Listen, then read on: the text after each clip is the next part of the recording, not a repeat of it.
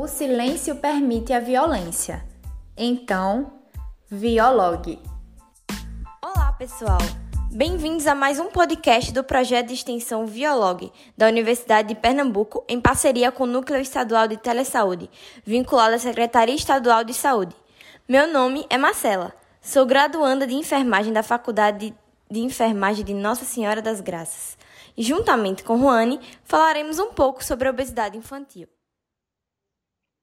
Quero iniciar falando dos dados epidemiológicos, Marcela, que, de acordo com a Organização Mundial de Obesidade, o excesso de peso atinge cerca de 158 milhões de crianças e adolescentes entre 5 e 19 anos, com uma estimativa de elevar essa marca para 254 milhões de crianças até 2030 no mundo todo enquanto no Brasil 9,4% de meninas e 12,4% de meninos são considerados obesos, segundo os critérios de classificação de obesidade infantil adotados pela OMS.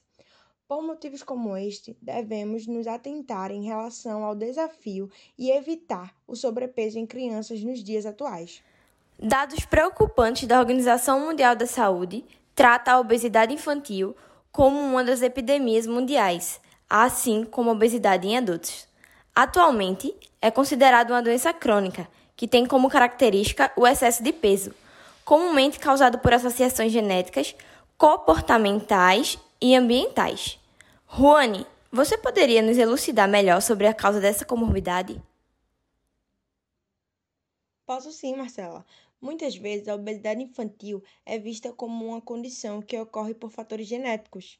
Contudo, outros pontos devem ser considerados, como fatores ambientais e comportamentais, que envolvem a alimentação e a prática de atividades físicas. É inevitável observarmos também como as crianças de hoje acabam trocando brincadeiras estimulantes com práticas físicas por atividades que promovem o sedentarismo, como aquelas em frente às telas de televisão, celulares e computadores.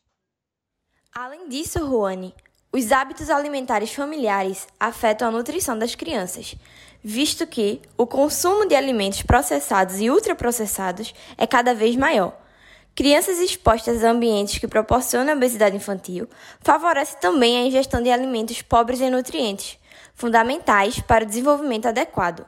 Juane, você poderia nos dizer como saber se a criança está acima do peso? Claro que sim, Marcela. O primeiro passo para entender se a criança está acima do peso é por meio do monitoramento da evolução da criança. O diagnóstico da obesidade infantil depende não só do peso, mas também da altura, sexo e idade da criança. Você tem algo a acrescentar sobre isso, Marcela? Tenho sim, Juane. De acordo com a classificação do IMC, Índice de Massa Corporal pela Idade, é possível obter a avaliação do estado nutricional infantil.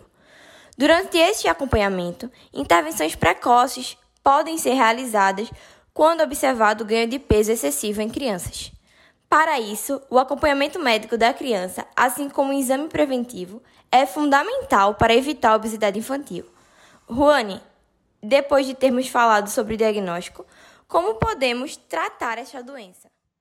O tratamento da obesidade infantil requer uma abordagem individualizada e cuidados através de uma equipe multidisciplinar em saúde, com o intuito de estimular uma mudança no estilo de vida do paciente, com a inserção de consultas e exames de rotina anuais, adoção de, da prática de exercícios físicos, introdução de uma dieta alimentar saudável, estimulando hábitos saudáveis à mesa, como a não utilização de eletrônicos, garantir um tempo maior de refeição, respeitar a saciedade da criança, impedir o excesso de líquidos no momento da ingestão, além de evitar o consumo de alimentos sem suporte nutricional, como açúcares, frituras, bebidas calóricas e processados. Marcela, quais são os riscos da obesidade para a criança caso não seja tratada dessa forma que eu orientei?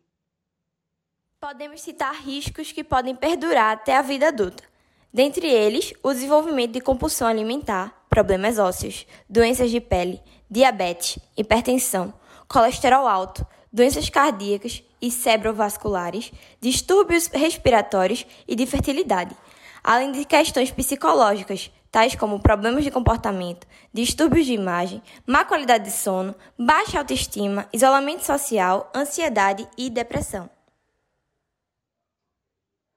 Concluindo a nossa explanação, podemos perceber a importância da abordagem sobre a obesidade infantil e os seus riscos caso não seja diagnosticada precocemente e tratada de maneira adequada. Com isso, ficamos por aqui, pessoal. Esperamos que tenham gostado da discussão. Muito obrigada pela atenção e não se esqueçam de nos seguir no nosso Instagram, arroba Extensão Biolog, e se inscrever no nosso canal do YouTube, Extensão Biolog. Até a próxima!